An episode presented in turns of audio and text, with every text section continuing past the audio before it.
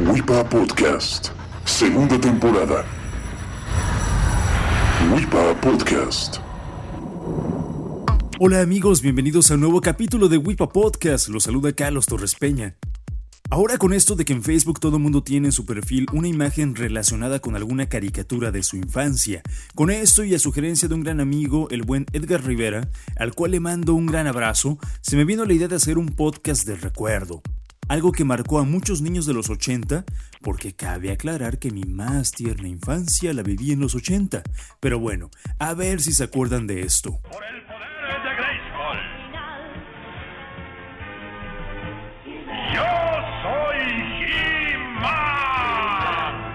Para aquellos que no sepan, ese era el típico grito del príncipe Adam cuando se convertía en He-Man, invocando al poder del castillo de Grayskull.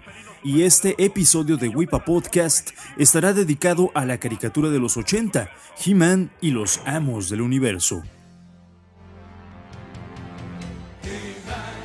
La historia de He-Man fue un momento de fracaso y oportunidad. Esto porque un lote de la figura de acción Conan el Bárbaro no se vendió. De ahí los ejecutivos de Mattel se les ocurrió hacerle unas modificaciones al muñeco y surgió He-Man. Después del éxito que obtuvo Mattel vendiendo las figuras de acción de los amos del universo y también gracias a los resultados de ventas habidos por la eficaz publicidad, se decide realizar 65 episodios de una serie de dibujos animados llamada nada más y nada menos que He-Man y los amos del universo. La historia de He-Man y los amos del universo se desarrolla en el planeta Eternia, un mundo mágico al centro del universo dividido por una gran muralla en dos hemisferios, el reino de la luz y el reino de las tinieblas. El primero es gobernado por el rey Randor, el segundo dominado por Skeletor. Randor siempre intentando defender a Eternia y Skeletor siempre intentando derrotar a He-Man para apoderarse del planeta. Los personajes principales son el príncipe Adam, un tipo desenfadado, torpe y que no pone atención a nada, hijo del rey Randor y de la reina Marlina, quien con la espada del poder y convocando al poder del castillo de Grayskull se transforma en el invencible He-Man, el hombre más fuerte del universo y sin miedo, un héroe total. El castillo de Grayskull, el lugar donde están los secretos de Eternia, era custodiado por Sorceress, cuyo verdadero nombre era Tilina y era madre de Tila, Sorceress era una especie de hechicera que con sus poderes ayudaba a He-Man a combatir a Skeletor. He-Man también contaba con Duncan, conocido mejor como Man at Arms, padre adoptivo de Tila y el encargado de reparar todo e inventar cualquier cosa para combatir al bando enemigo. También estaba Orco, un ser de trola que llegó a Eternia luego de que se abriera un portal producto de una tormenta. Rescató a Adam y a su mascota, el tigre Cringer, cuando eran niños y desde entonces vive con ellos. Orco, Duncan y Sorceress eran los únicos que sabían que el príncipe Adam era He-Man. Por supuesto también está Tila, capitana de la Guardia Real de Eternia y entrenadora personal de Adam, quien siempre estuvo enamorada de He-Man, mas no de Adam. También contaba con Ram Man, heroico guerrero hombre misil, guardián del castillo de Eternia, además de Stratus, el líder de la gente pájaro, que lanzaba rayos con sus puños. Y claro que la mascota de Adam, el tigre Cringer, un animal cobarde, asustadizo, que cuando He-Man le lanzaba el poder de la espada se convertía en el temible Battle Cat. Por el bando de los malos estaba el líder, Skeletor, ese ser fortachón con cabeza de calavera, pupilo de Hordak, el cual trama sus planes de apoderarse del castillo de Grayskull y sus poderes desde la montaña serpiente. ¿Recuerdan su risilla? Parte del equipo de Skeletor era Beastman o el hombre bestia, considerado el segundo al mando después de Skeletor. Tenía la habilidad de controlar mentalmente a los animales. Por otro lado tenía Trop Joe, un cyborg con mandíbula metálica y un brazo robótico, el cual podía cambiar según el arma que necesitara. También había una mujer malvada, la terrible Evelyn, quien era mucho más inteligente que Skeletor y la que estuvo más cerca de derrotar a He-Man. Evelyn poseía los poderes de la oscuridad y usaba la bola de cristal que tenía sobre su cetro para potenciar su magia.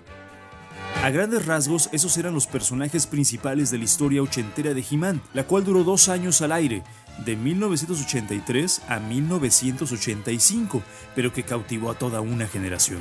Durante todo este tiempo ha habido controversias sobre el primer episodio de He-Man y los Amos del Universo. Por un lado está el primero que salió al aire, pero que no había sido probado por la producción. Este episodio era El rayo desaparecedor de diamantes. El rayo desaparecedor de diamantes. No lo reconoces, ¿verdad, hombre bestia? En esta caja se encuentra el perdido rayo desaparecedor de diamante. En este capítulo parecía que los personajes ya se habían dado a conocer y la historia general parece iniciada, por eso se dice que este no era el primer capítulo, aunque sí lo fue en la transmisión. El otro episodio que se considera como el primero es el de El Cometa Cósmico. Cometa cósmico.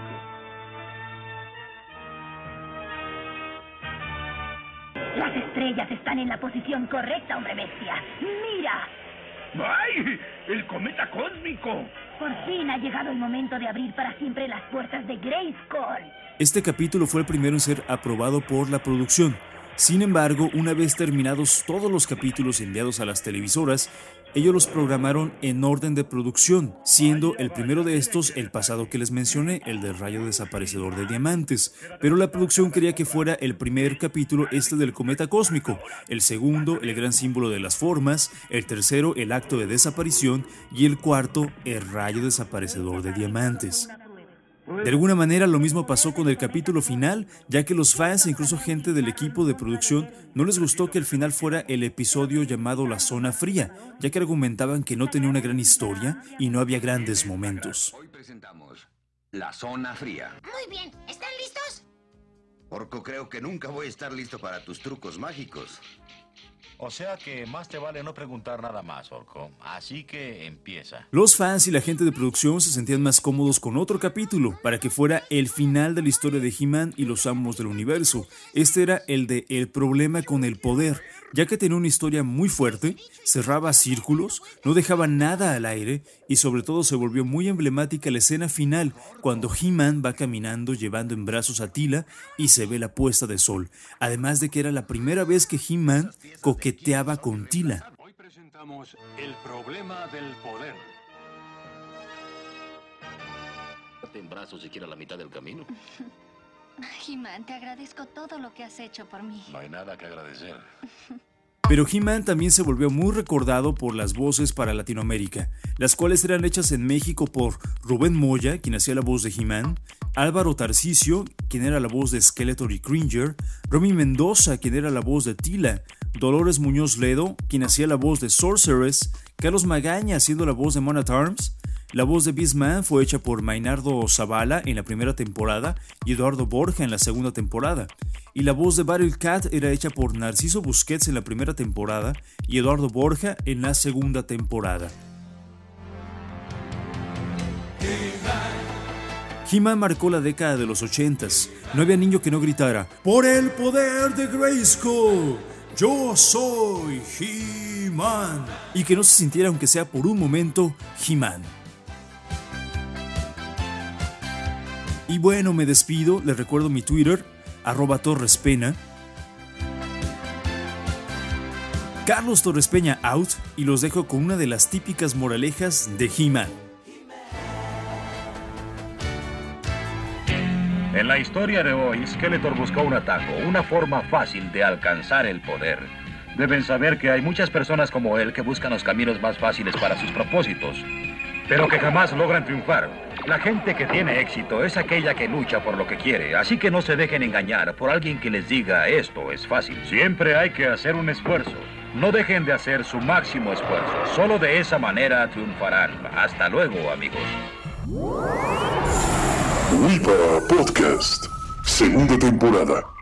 Un lugar donde Nakao vive feliz.